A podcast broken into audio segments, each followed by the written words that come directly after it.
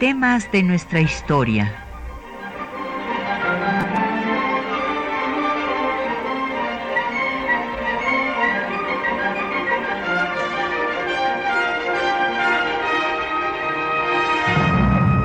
Un espacio que difunde el conocimiento del pasado para comprender nuestro presente. Programa a cargo de la maestra Patricia Galeana.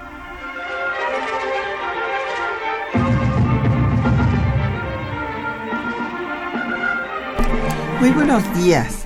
Bueno, pues estamos a punto de celebrar el grito de independencia dado por Hidalgo en el atrio de la parroquia de Dolores.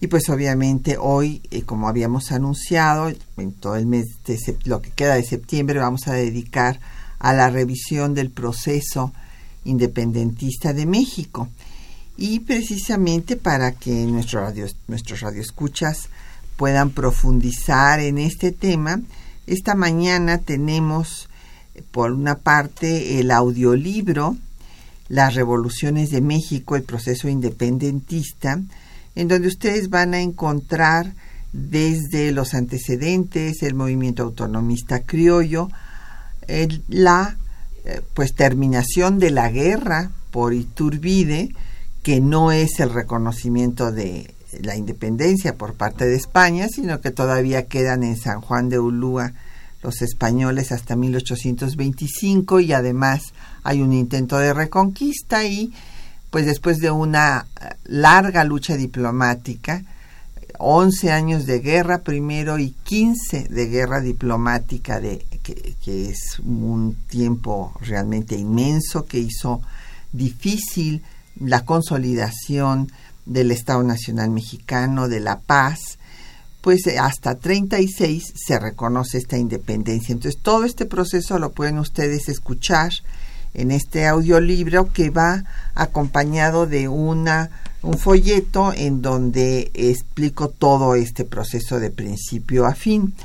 Y por otra parte les vamos a obsequiar también pues este divertimento, estos opúsculos que Pepe Iturriaga nos invitó a que hiciéramos un grupo de colegas eh, sobre eh, nuestros héroes eh, en el marco del bicentenario de la independencia que se llaman charlas de café. Entonces a mí me tocó hacer la de Miguel Hidalgo, así es que tenemos también aquí volúmenes a su disposición. La idea de estos eh, pues pequeños opúsculos era que los eh, jóvenes eh, los llevaran en sus jeans en el metro y pudieran leerlos en cualquier lugar. Así es que es para que se los lean ustedes en una sentada. Y tenemos el gran gusto de que nos acompañe para hablar de este tema el doctor Francisco Ibarra Palafox. Bienvenido, Francisco, gracias por estar en temas de nuestra historia. Muchas gracias, doctora Galeana, y buenos días al, auditorio. Les eh, doy los teléfonos para que ustedes nos llamen, nos hagan llegar sus preguntas, sus comentarios al 55 36 89 89. Tenemos una alada sin costo 01 800 505 26 88. Un correo de voz 56 23 32 81 un correo electrónico, temas de nuestra historia, arroba yahoo.com.mx. En Twitter nos puede usted seguir en arroba temas historia. En Facebook, en, Facebook, Facebook estamos en temas de nuestra historia UNAM y el programa queda en línea en, en una semana en el www.radio.unam.mx. Bueno, yo quisiera presentar primero a nuestro invitado de esta mañana, el doctor Ibarra Palafox, pues él se formó en nuestra universidad, eh, su licenciatura, maestría y doctorado, también tiene una maestría en teoría política en la Escuela de Economía y Ciencia Política de Londres, es investigador del Instituto de Investigaciones Jurídicas de la UNAM, actual secretario académico eh, del Instituto. eh, de investigaciones jurídicas y eh, pues también es miembro del sistema nacional de investigadores de CONACIT da clases en el posgrado de la Facultad de Derecho y en el Centro de Estudios Jurídicos Transnacionales de Georgetown, allá en Estados Unidos, también ha sido allá eh, catedrático y es autor y coordinador de diversas obras, pero nosotros queremos destacar pues las que se refieren al tema, que es Miguel Hidalgo entre la libertad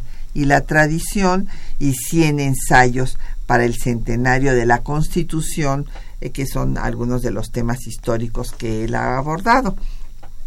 Pues vamos a empezar. Y yo quisiera primero pues eh, recordar que este personaje, Miguel Hidalgo, es sin duda uno de los personajes pues más brillantes de nuestra historia porque a veces con esta idea de los eh, revisionistas de que realmente es la eh, pues historia neoconservadora que se puso el nombre de revisionista para supuestamente acabar con la historia oficial, bajar a los héroes del pedestal eh, pero pues no se trataba de dejar los pedestales vacíos, sino de poner a otros héroes en el pedestal. Y entonces, pues justo durante el bicentenario eh, se eh, financió una película para denostar a Miguel Hidalgo, que seguramente nuestros radioescuchas recordarán que era la historia jamás contada, que además fue la película que más tiempo se mantuvo en cartelera y que presentaba a un hidalgo libertino y sin proyecto. Y esta, bueno, fue desastroso, quisieron acabar con el padre de la patria en el Bicentenario de la Independencia, y creo que es muy importante que vayamos a, a ver lo que eh, sus contemporáneos dijeron de Hidalgo para darnos cuenta de que tuvo el reconocimiento de sus pares en su época y no y no eran cualquier tipo de pares, sino pues desde Abadi Keipo, que fue el que lo excomulgó, hasta Riaño, que era el intendente de Guanajuato, y pues que muere de pedir la aprehensión de su antiguo amigo, porque habían sido antes pues eh, amigos intelectuales, sobre todo, porque intercambiaban lecturas, incluyendo las lecturas de la, de la enciclopedia. Y eh, pues fue reconocido, repito, por todos ellos como una de las mentes más brillantes que había en la Nueva España. Eh, se pensó en que sería el indicado eh, para ir, bueno, se acuerdan ustedes que en 1808, que ya le dedicamos el programa pasado, ante este vacío de poder que se da, pues eh, empieza la organización de juntas y demás, y desde entonces se piensa que Hidalgo debe ser un personaje central que participe en todo este proceso. Entonces, eh, este hombre ciertamente unió, como muy bien nos refiere el doctor Ibarra Palafox en su libro, unió inteligencia y talento y estos lo reconocieron sus propios maestros. Sí, cómo no, doctora Galeana. Eh, el, Miguel Hidalgo sobresale intelectualmente en su época. Eh, primero hay que señalar que él estudió con los jesuitas. Él estudiaba en, Guanajuato, lo que ahora es Guanajuato, cuando los jesuitas fueron expulsados de México. Los, los, jesuitas en esa época eran una clase intelectual, la más importante dentro de, la iglesia, y debemos considerar que la iglesia además tenía el control de buena parte de la educación. Vive Hidalgo esta primera fractura, eh, ingresa al colegio de San Nicolás Obispo, donde él obtiene un bachillerato primero en artes y después obtendrá un bachillerato en teología. Eh, años más tarde, eh, con estos dos bachilleratos, es de destacar, por ejemplo, que él participa en un concurso literario organizado por la zona de Valladolid, el arzobispado de Valladolid, y gana el concurso y es reconocido por Pérez Calama, un intelectual muy importante en la época, que le da un reconocimiento por su disertación sobre la enseñanza de la teología en, Nueva España.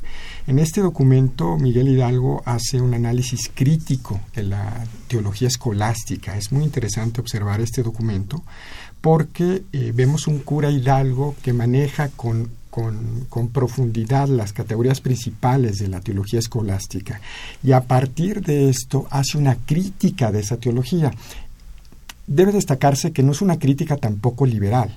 Eh, eh, eh, Miguel Hidalgo no pertenecía intelectualmente al grupo de los liberales personajes críticos de la teología escolástica. Obtiene un reconocimiento por esto y su carrera intelectual sigue siendo una carrera destacada. Regresa al Colegio San Nicolás de Obispo, imparte las clases de teología, gramática y llega a ser el rector del colegio, lo que es ahora la Universidad Nicolaita, pero en ese entonces era el, colegio de, San Nicolás. San Nicolás en Valladolid eh, durante un periodo de dos o tres años. Destacaba muchísimo por su actividad intelectual. Sí tenemos en la Guerra de Independencia a un personaje con una formación intelectual eh, sólida dentro de esta discusión crítica de la teología. Deja él el rectorado para ir a ocupar la parroquia de Colima.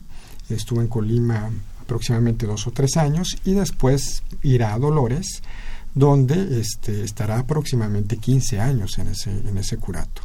En, Dolores los testimonios son, son vastos respecto de su actividad intelectual, sigue siendo una persona intelectualmente muy inquieta y precisamente ahí es donde algunos intelectuales, de la, bueno, algunos curas de la zona lo acusan a principios del 1800 de tener opiniones críticas y se le abre un juicio inquisitorial, un juicio largo que después se cierra porque no hay elementos suficientes.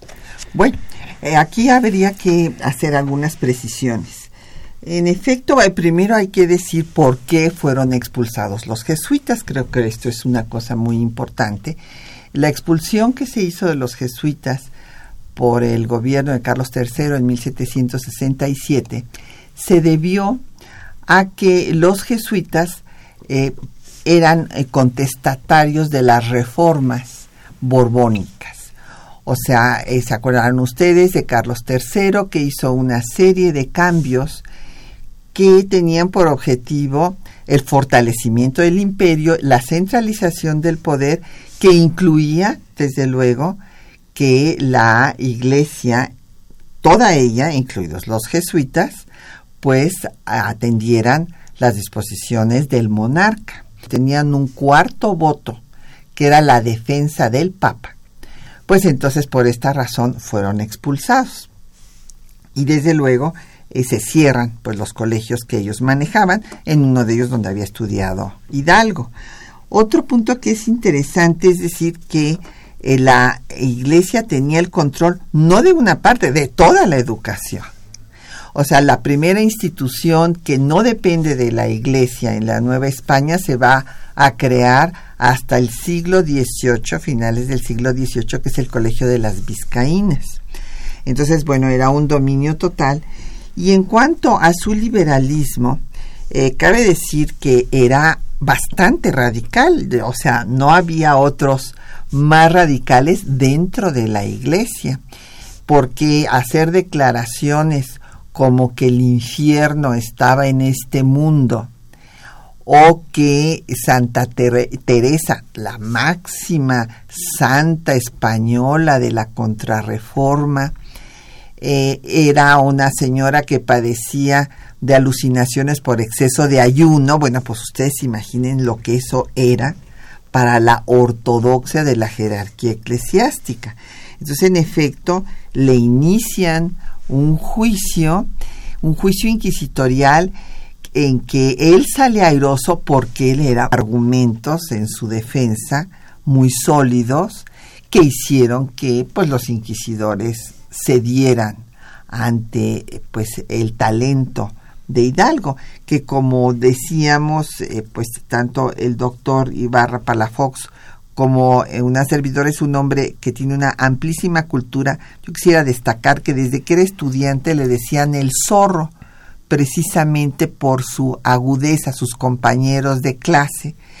Y eh, su cultura era tan vasta que no le interesó presentar su examen eh, doctoral de la Real y Pontificia Universidad porque declaró que él sabía más que los que lo iban a examinar, entonces nunca se presentó al examen.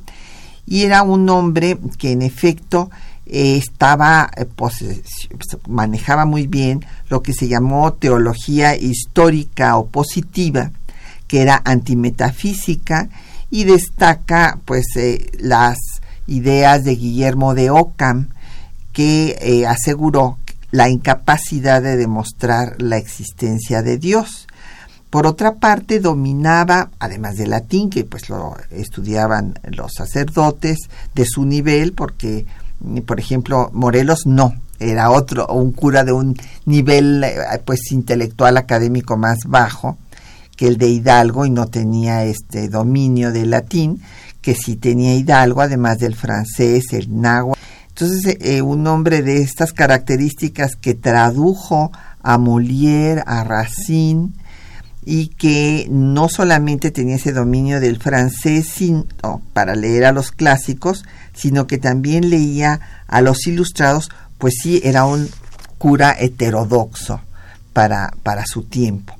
Vamos a hacer una pausa para escuchar un poco de música de aquellos años y vamos a escuchar del disco de Voz Viva de México, La Resistencia Popular, canciones de la Revolución de Independencia, quien al gachupín humilla.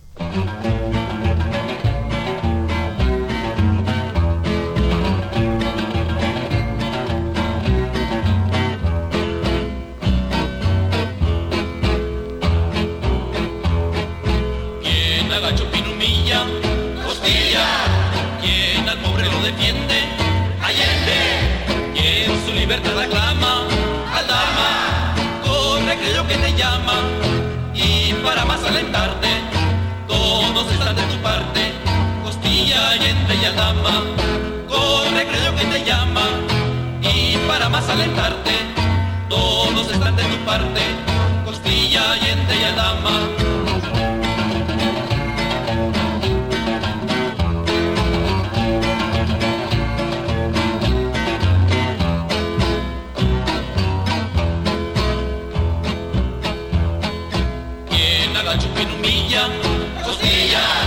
Quien al pobre lo defiende, quien su libertad reclama,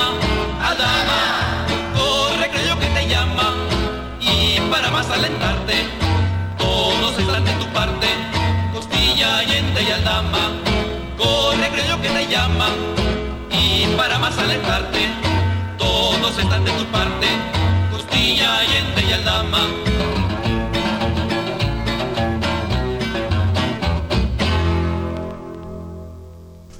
Bueno, pues ya nos han llegado muchas preguntas, Francisco, que ahorita les vamos a dar paso. Eh, nos llamó Aurelio García de Tlanepantla, que hace una pregunta realmente relacionada con un tema que tratamos en el programa pasado. Y dice que por qué no se pudo lograr pues eh, esta unión iberoamericana que sí lograron los ingleses con la Commonwealth. Bueno, pues es una eh, situación muy diferente. O sea, yo creo que aquí operó, eh, a, ver qué opina el doctor Ibarra Palafox, pero yo creo que operó el sentido pragmático de los ingleses. Porque, pues hay que recordar que la independencia de Estados Unidos, pues fue una independencia rápida, imagínense ustedes, pues de, cuatro años en realidad, contra once de guerra, aquí pues hay una diferencia grande. Además hubo un reconocimiento rápido también de esa independencia por parte de los ingleses respecto a Estados Unidos, mientras que acá no hubo ese pragmatismo por parte de los españoles que estaban empeñados en mantener a la joya más preciada de la corona, que era la Nueva España. Y bueno, aunque allá también hubo eh, los estadounidenses se pasaron de la raya tratándole de quitar más terreno por el tema de Oregon, ¿verdad?, a los británicos, pues resulta que eh, aunque llegan los ingleses y queman hasta eh, la ciudad en Washington, o sea, les toman Washington y todo, pues les dan un como estate quieto, o sea, vámonos respetando, pero después hacen una alianza alianza que ha subsistido hasta la fecha. Y bueno, y como mencionaba yo, la Commonwealth, pues ahí están los canadienses que reconocen como reina a la reina de Inglaterra. ¿Por qué no se pudo hacer aquí? Pues por estas circunstancias, porque aquí la guerra fue más cruenta, mucho más del doble del tiempo, después el reconocimiento muy tardío. No hubo esa visión que había tenido el conde de Aranda, eh, que propuso que España le diera la independencia a todas las colonias hispanoamericanas y que se formara esta comunidad iberoamericana con tres grandes imperios aliados de España.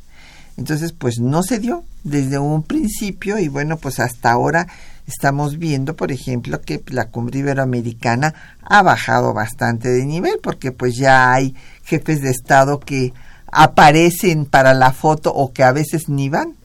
Sí, sí, Patricia, coincido contigo. Agregaría eh, tres elementos eh, adicionales. Uno, eh, obvio que es la extensión territorial. La extensión territorial de las colonias españolas en América, pues son, son vastísimas desde, desde California, desde, California hasta la Patagonia. Otra razón, pues, es el desenvolvimiento económico, la diferencia de cómo eh, Inglaterra y España manejan el tema económico. Inglaterra tiene una política relativamente eh, más eh, liberal que la propia corona española que concentraba todo en Cádiz y en un monopolio en un monopolio comercial. Un tercero es la presencia de la Inquisición en, Nueva España, en todas las colonias españolas. La Inquisición tenía el control intelectual, si tenía un índice donde señalaba que libros no se podían leer, y esto perjudicó de manera significativa la cultura en Nueva España. Así es. Y bueno, eh, es importante también recordar que el imperio británico era global prácticamente. Entonces, este sí, ciertamente Aquí eh, las colonias españolas abarcaban todo lo que actualmente es eh, pues Hispanoamérica, eh, excluyendo desde luego Brasil, que era de los Braganza, pero además de Estados Unidos, pues tenían Canadá. Entonces, bueno, ya en kilómetros cuadrados este, habrá que hacer las cuentas, pero no se puede decir que el imperio británico era pequeño. Y sí, su pragmatismo los llevó a formar una comunidad eh, de intereses, eh, de alianzas políticas, de intereses económicos que ha subsistido y yo ahí diría la testarudez de los españoles, ¿verdad? Que también hemos heredado nosotros, pues eh, aquí evitó que se diera semejante cosa. Don Jorge Virgilio de Coyoacán nos dice que dónde terminaron los bienes de Gabriel Yermo. Bueno, pues eh, eh, aquí el, eh, tardaron mucho en que dejaran de ser de él ya hasta que viene el triunfo de los insurgentes, entonces es cuando van a poder quitarle sus bienes a quien había acabado pues con la vida de, de, bueno, él no directamente, pero él dio el golpe de Estado para acabar con el movimiento de los autonomistas criollos y que Hidalgo, eh, que cuál era eh, pues la descripción y me menciona aquí don Jorge Virgilio la obra de José C. Sobre Alamán, estadista e historiador. Bueno, sí, en efecto, la descripción de Lucas Alamán, eh, la que conocemos con mayor detalle de Hidalgo, es la de él. Si bien hay un dibujo a, tinta, eh, tinta china que está en el Archivo General de la Nación. Un dibujo, es un dibujo pequeño que he tenido el privilegio de, ver, eh, en donde lo que destaca es un poco un rostro con una nariz un poco más aguileña que la que le ponen nuestros artistas que lo recrean y solamente se ve el, su gran sombrero de ala ancha, como usaban los curas de pueblo, su capa negra y eh, la descripción eh, de Lucas Alamán pues es de su, de su rostro, ¿verdad? De cómo tenía ojos verdes, unas grandes entradas en su frente, cabello cano, que era cargado de espaldas, eh, y este es pues eh, la esta es la descripción que ha servido de inspiración a, los diferentes artistas que han pues idealizado su rostro, por decirlo de alguna manera. Le agradecemos mucho su llamada a Inés López, de la Gustavo Amadero, a Rodrigo Puentes, eh, de Cuauhtémoc, eh, quien nos dice que cómo reaccionó España ante la independencia de Texas. No, bueno, pues ya no reaccionó porque en ese momento, pues justo el mismo año, 1836, España reconoce la independencia y se establece la constitución centralista y Texas declara que se ha roto el pacto federal y que por lo tanto se independiza. Eh, nos eh, pregunta don Efren Martínez, la Gustavo Madero, es, cuáles son las visiones. Yo imagino que debe estar hablando de las revoluciones mexicanas. Bueno, tradicionalmente han sido tres los cambios eh, pues que han sido un antes y un después en la historia nacional, la revolución de independencia, la reforma eh, que empieza el proceso de secularización del Estado y de la sociedad, y ya el movimiento político-social del inicio del siglo XX, eh, que es el que pues llamamos la Revolución Mexicana con mayúscula, ¿verdad?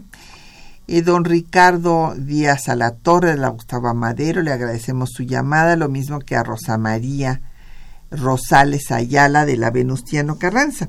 Y bueno, continuando con nuestro personaje, con Hidalgo, es importante eh, señalar que le quitaron la rectoría del Colegio de San Nicolás muy pronto, precisamente por sus actitudes heterodoxas y además por el liderazgo que tenía entre los alumnos. Hay que recordar que cuando él era rector fue cuando entró Morelos, que entró ya pasado de años, digamos, a los años que solían, que tenían los demás, él les llevaba mínimo cinco o seis años a todos los demás estudiantes. Y eh, era muy despilfarrado porque eh, pues les compraba carne a los alumnos, que era muy cara obviamente, les mandaba hacer capas de lana en el invierno, total que le quitaron ese, eh, esa rectoría donde él era feliz, la verdad, pues precisamente por eh, la discrepancia con la jerarquía eclesiástica que había por sus posiciones heterodoxas. Sí, cómo no, fue eh, posiblemente el periodo de más felicidad de, del cura Hidalgo siendo rector de, del colegio en, Valladolid. Eh, cuando lo mandan a Colima, claramente esto parece un castigo, eh, porque lo alejan de toda la vida intelectual. Colima está muy lejos, es una, en ese entonces es una ciudad sin vida intelectual. En cambio, Valladolid es uno de los núcleos eh, intelectuales y culturales de la, Nueva España. Como acertadamente dices, Patricia, allí conoce a Morelos y este, este encuentro va a ser fundamental para el desarrollo de la independencia posteriormente.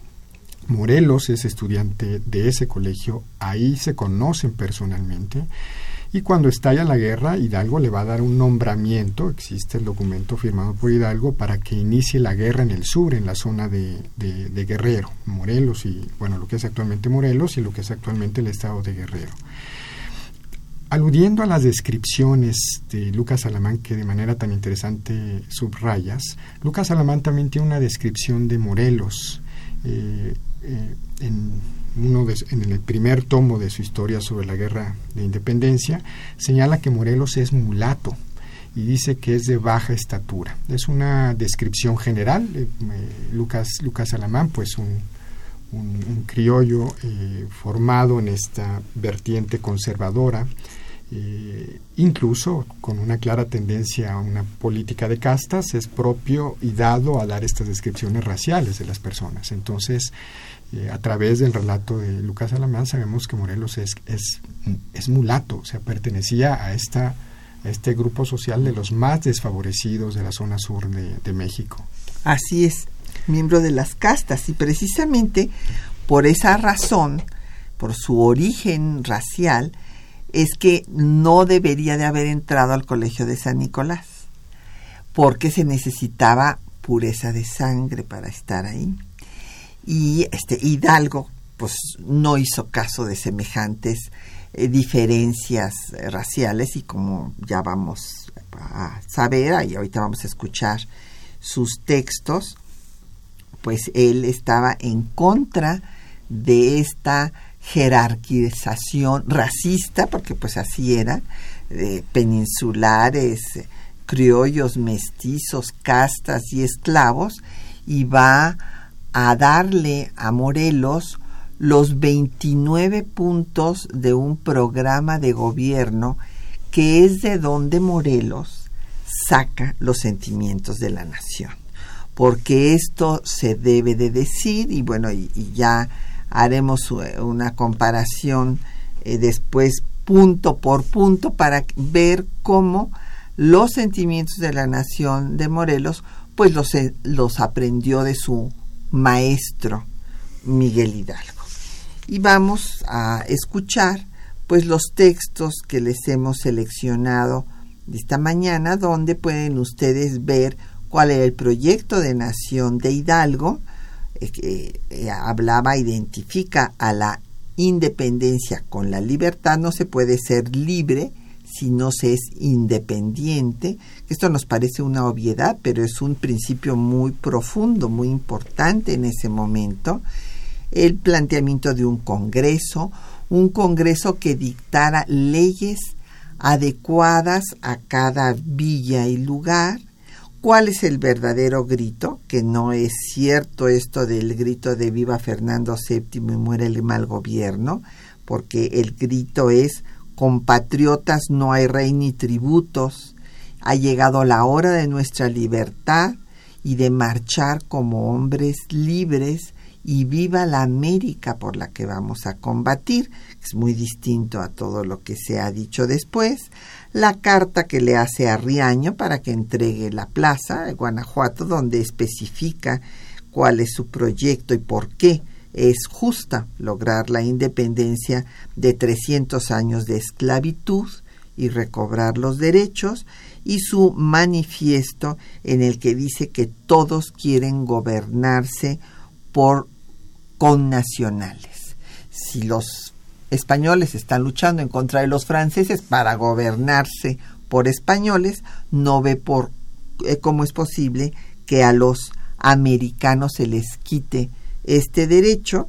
Y también su respuesta frente a la excomunión, que es por lo que no le han perdonado hasta la fecha a Hidalgo su posición y lo siguen estigmatizando cuando habla de que eh, no son católicos sino por política y que su Dios es el dinero. Escuchemos.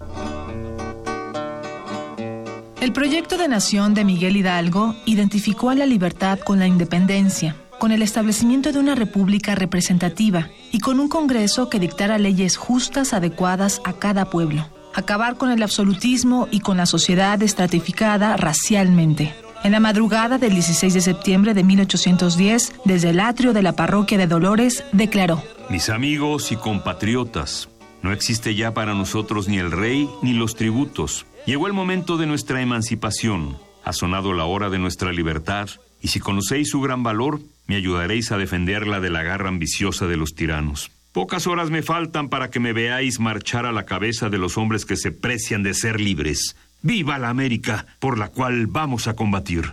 El 21 de septiembre de 1810, Miguel Hidalgo pidió la rendición de la plaza al intendente de Guanajuato, Juan Antonio Riaño, en donde le explicó la razón de la insurgencia. ¿Sabe usted ya el movimiento que ha tenido lugar en el pueblo de Dolores la noche del 15 del presente? Su principio, ejecutado con el número insignificante de 15 hombres, ha aumentado prodigiosamente. Me encuentro actualmente rodeado de más de cuatro mil hombres que me han proclamado su capitán general. Yo, a la cabeza de este número, y siguiendo su voluntad, deseamos ser independientes de España y gobernarnos por nosotros mismos. La dependencia de la península por 300 años, injusticia. Mi intención no es otra que los europeos salgan por ahora del país. Se trata de recobrar derechos santos concedidos por Dios a los mexicanos y usurpados por unos conquistadores crueles, bastardos e injustos, que auxiliados por la ignorancia de los naturales y acumulando pretextos santos y venerables, pasaron por usurpación. Hidalgo dio a conocer el manifiesto de autodeterminación de las naciones. Cuando yo vuelvo la vista por todas las naciones del universo y veo que quieren gobernarse por individuos de su misma nación, no puedo menos de creer que esta es una idea impresa en ella por el Dios de la naturaleza. El francés quiere ser mandado por francés, el inglés por inglés, el italiano por italiano, el alemán por alemán. Esto es entre las naciones cultas. Entre las bárbaras de América, el apache quiere ser gobernado por apache, el pima por el pima, el tarahumara por el tarahumara, etc. ¿Por qué los americanos se les ha de privar del goce de esta prerrogativa? Ante la condena y exclusión de la Iglesia, aliada de la corona española, Hidalgo respondió. Fulminan excomuniones. No hay motivo de temer. Ellos no son católicos, sino por la política. Su Dios es el dinero y las conminaciones solo tienen por objeto la opresión. La fuerza del gobierno virreinal y la desorganización del movimiento insurgente llevaron a la prisión y muerte del Libertador. Hidalgo fue ejecutado el 30 de julio de 1811 a los 58 años, a escasos 10 meses de la lucha.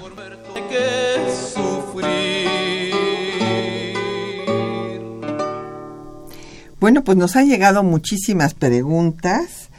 Eh, don Vicente Pineda, desde Puebla, nos da mucho gusto que nos mande un mensaje desde allá. Dice que si eran hombres cultos los jesuitas porque fueron expulsados. Sí, sí eran cultos, pero tenían diferencias con el rey de España. Entonces criticaban su política y pues era un momento en el que existía un régimen absolutista.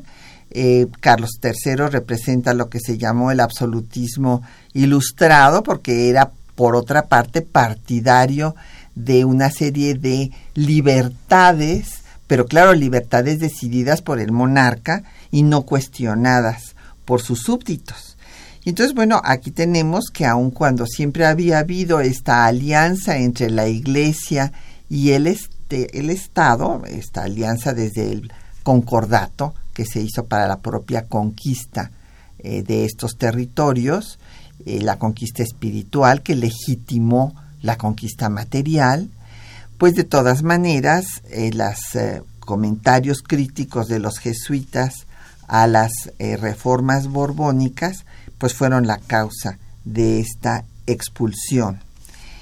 Y eh, don Hugo Retana nos llama de satélite y está muy indignado por lo que dijimos de Santa Teresa de Ávila, pero pues esto no lo inventé yo, don Hugo. Esto fue una de las causas de que la Inquisición llamara a Hidalgo, el que lo afirmó en uno de sus sermones, y esto fue una de las causas por lo que lo llamaron a cuentas en la Inquisición, fue Hidalgo, que dijo que Santa Teresa padecía de alucinaciones por exceso de ayuno. Esto lo puede usted verificar, eh, don Hugo, no es una afirmación mía. Y entonces me dice usted que no entiendo el cristianismo y que este que no me meta yo en un terreno que no es el mío. No, no, yo no, no, no estoy metiéndome a los terrenos teológicos, don Hugo. Debo decirle, para su información, que conozco muy bien la historia de la iglesia, tengo varios libros sobre ese tema y que, vamos, conozco también a la historia de la iglesia que hasta llevé cursillos con el Opus Dei, imagínese usted. Entonces, eh, este sí, sí lo conozco muy bien al cristianismo, al catolicismo y desde el punto de vista profesional. Claro, personalmente soy atea, pero eso es, eso es otra cosa. Esta es una afirmación, repito, que no es mía, sino es justo del cura Hidalgo. Don Gilberto Sánchez, de San Juan de Aragón, pues nos pregunta por la edad en la que fusilaron al cura Hidalgo, 58 años, y que por qué lo dibujaban como viejito. Fíjese que esta es una cosa que pues con eso de que eh, pues lo eh, declararon padre de la patria desde el constituyente de 1824, porque eso es muy interesante, hay que ver los debates que se dieron ahí en torno a eh, los que querían poner a Iturbide a la par de Hidalgo.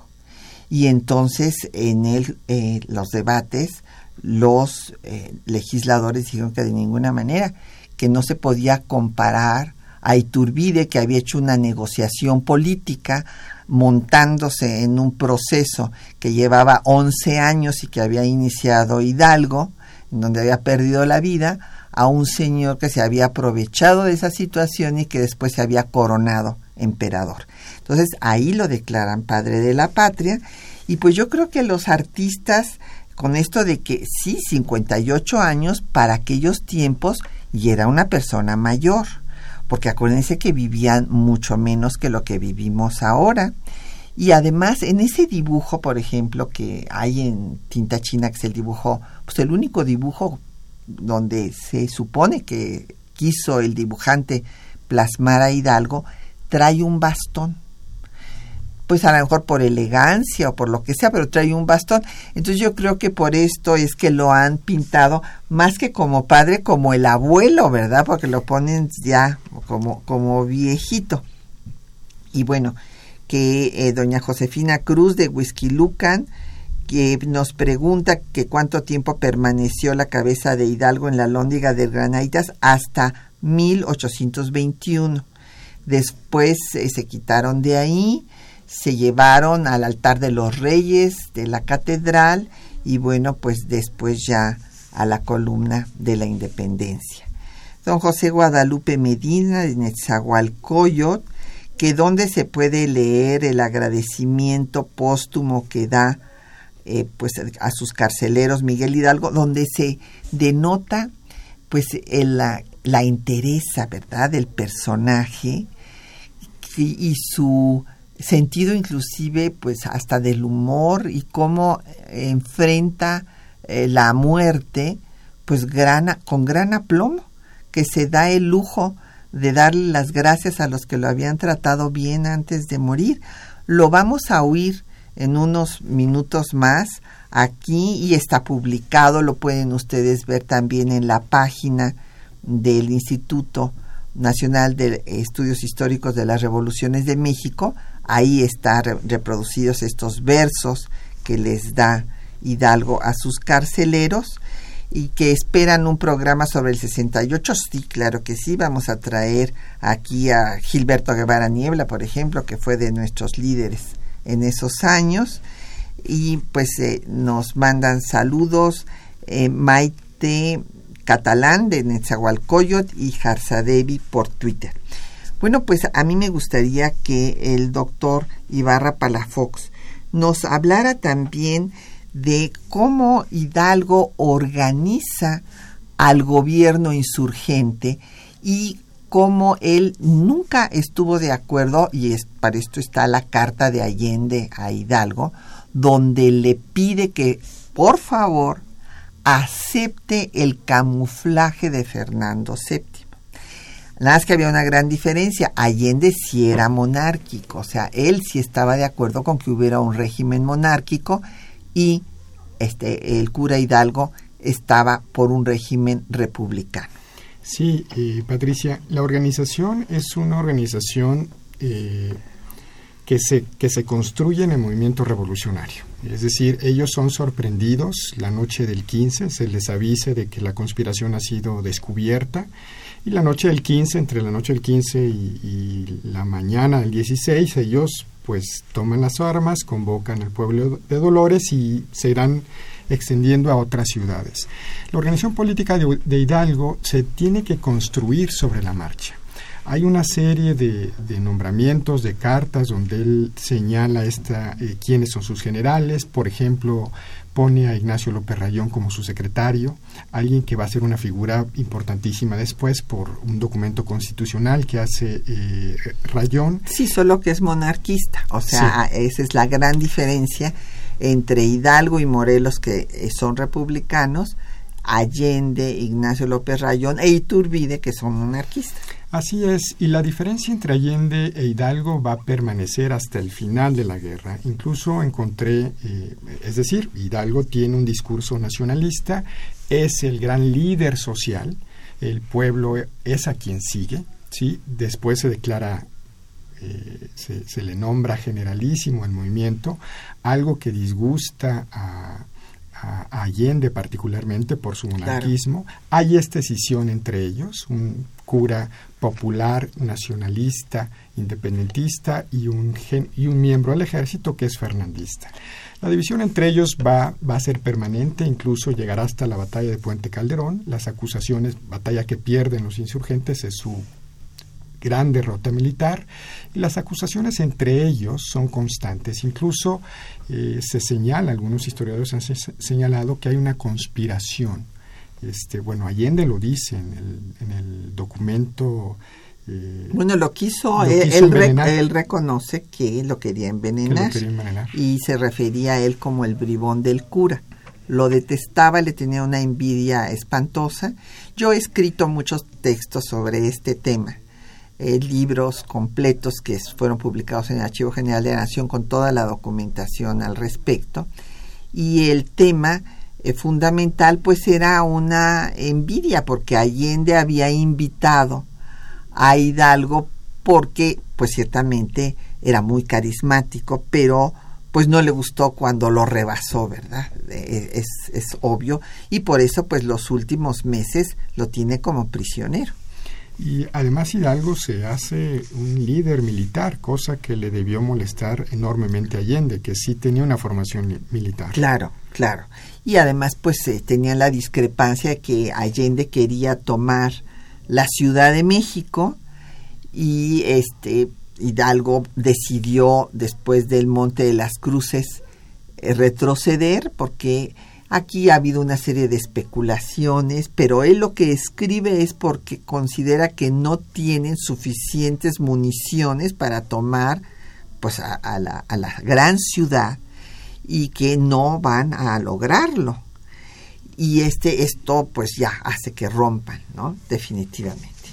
Sí, una discusión profunda históricamente de grandes especulaciones Existe también la, la, hipótesis de que Hidalgo no quiso tomar Ciudad de México porque temía que se saqueara la Ciudad de México. La experiencia de Guanajuato había sido muy impactante. La toma de Guanajuato que registra, por ejemplo, Lucas Alemán es devastadora. Sí, eh, bueno, es que Lucas Alemán además fue contrario a todo el movimiento insurgente. También tenemos que, que ver esto, porque antes de que murieran los eh, españoles que se pues parapetaron, que tomaron como fuerte a la alóndiga, murieron muchísimos indígenas. Todos los indígenas y los mineros eh, de Guanajuato que trataron de tomar la alóndiga, pues este quedó, quedó ahí como un tapete, digamos, de puros cadáveres. Y claro, cuando entra la gente, pues también eh, eh, matan a todos los que estaban en la lóndiga, ¿no? Este, lamentablemente, pues las guerras no, no son como uno quisiera que fueran, ¿verdad? Pues vamos a escuchar eh, justo el pensamiento, este, el último pensamiento se llama de Guillermo Zapata, que musicaliza los versos de Hidalgo a sus carceleros.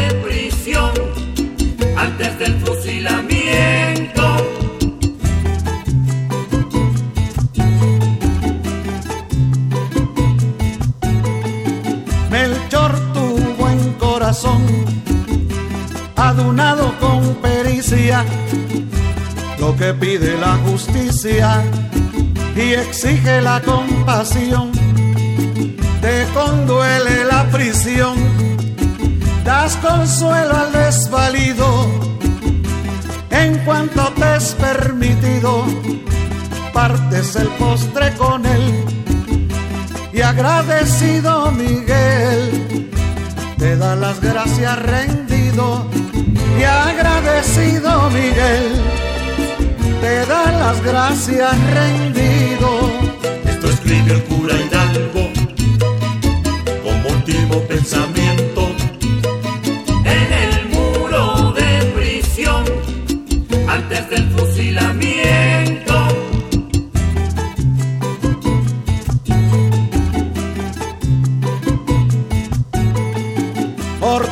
Tu crianza fina, tu índole y estilo amable, siempre te harán apreciable, aun con gente peregrina, tiene protección divina, la piedad que has ejercido con un pobre desvalido que mañana va a morir y no puede retribuir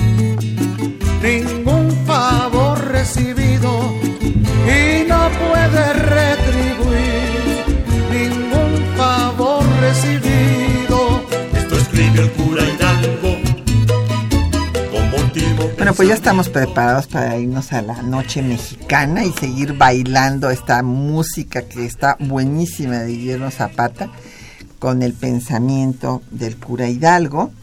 Y nos han seguido llegando muchas preguntas y comentarios. Don Mario Orozco Méndez, de Iztacalco, nos dice que quienes influyeron de los autonomistas criollos ya en la lucha insurgente, que cómo se organizaron. Bueno, tiene usted toda la razón, don Mario. No dijimos qué pasó después de que agarra Gabriel de Yermo a Iturrigaray y lo deportan a España. Eh, aprenden a, Francisco Primo de Verdad y lo asesinan en la cárcel del arzobispado. Imagínense ustedes cómo era el señor, los señores arzobispos que tenían sus cárceles ahí, ¿verdad? Y ahí lo matan.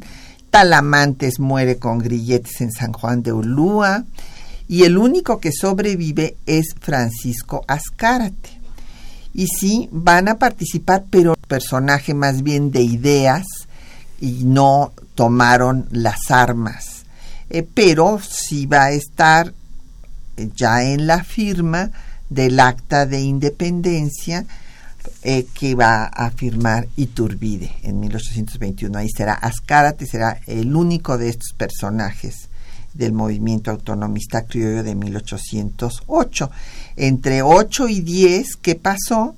Pues que en 9 hubo ya conspiraciones independentistas como la de Valladolid, que fue descubierta y que hicieron aquí lo mismo que pasó en el mismo año en Ecuador, eh, que al ser descubiertos dijeron que estaban nada más guardando del trono a Fernando VII y entonces fueron perdonados pero se fueron a la conspiración, a las reuniones de Querétaro, y no era cierto que de nada más le estaban guardando el trono a, a Fernando VII, porque ya tenían planeado un levantamiento armado, pero bueno, los perdonaron y en Querétaro, bueno, pues los descubren, inclusive Miguel Domínguez tiene que aprender, aunque estaba de acuerdo con ellos, porque pues era, part, era parte de la conspiración, pero tiene que aprender a los hermanos eh, González que tenían armas ya para el levantamiento que se iba a hacer en la feria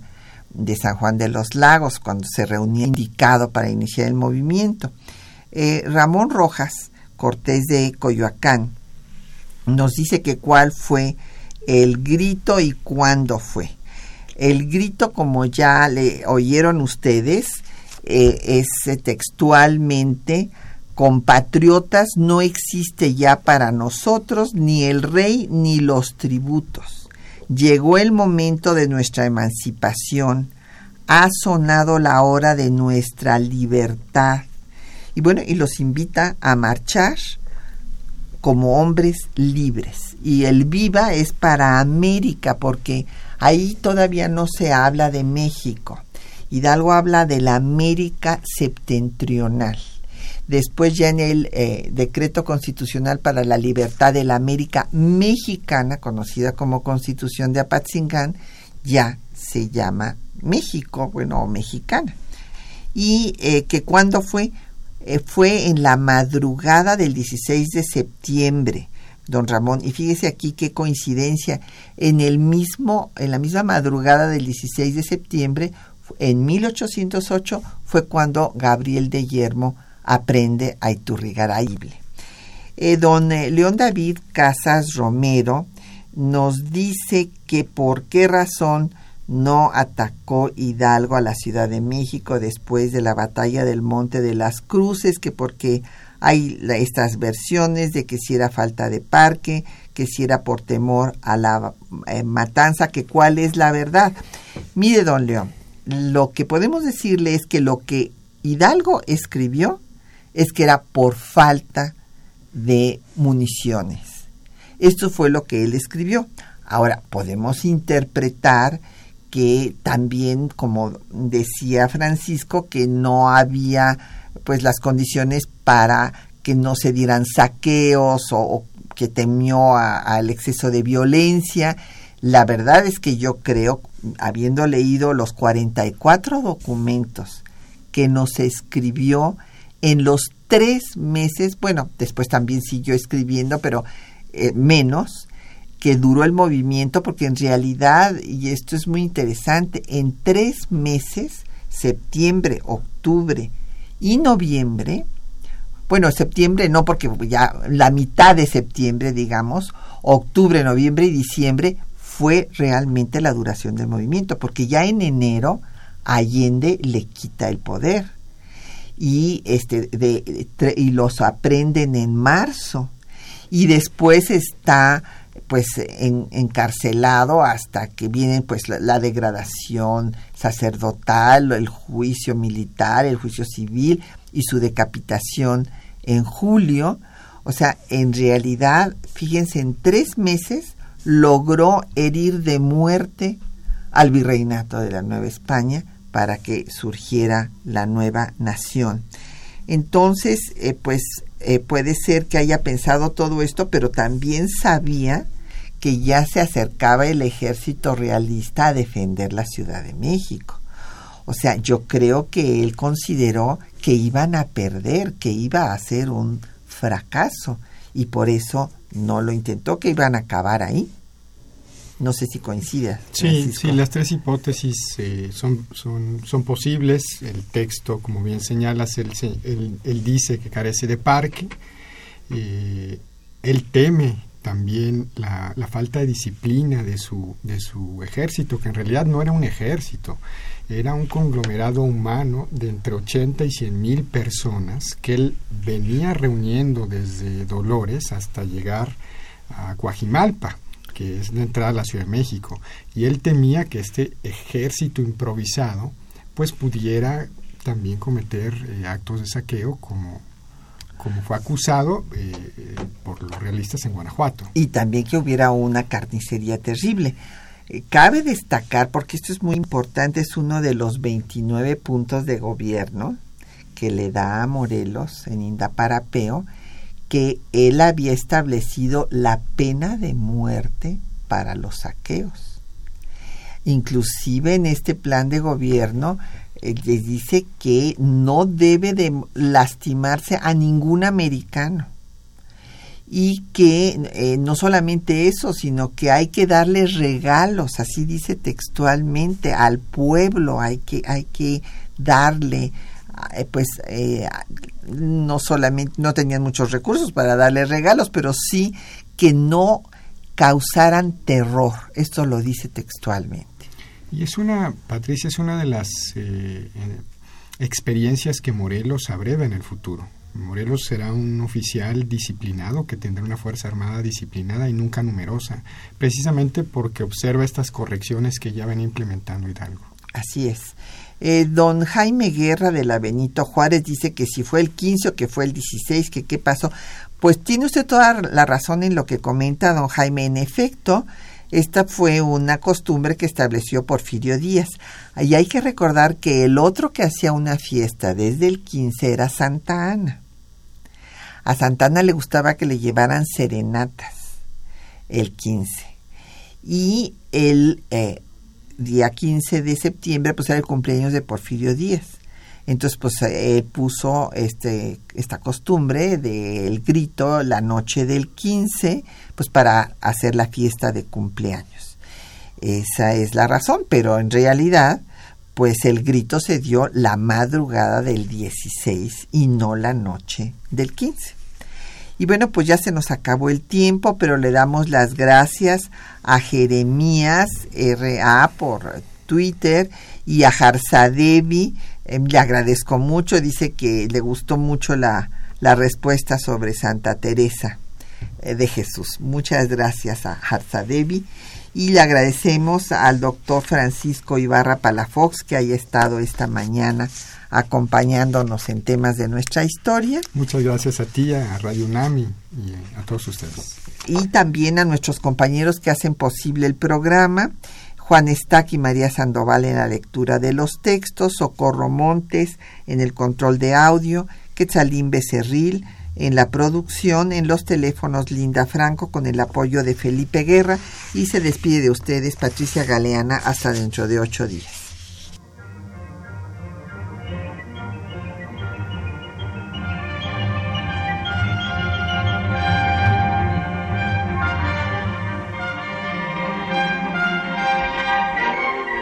Temas de nuestra historia.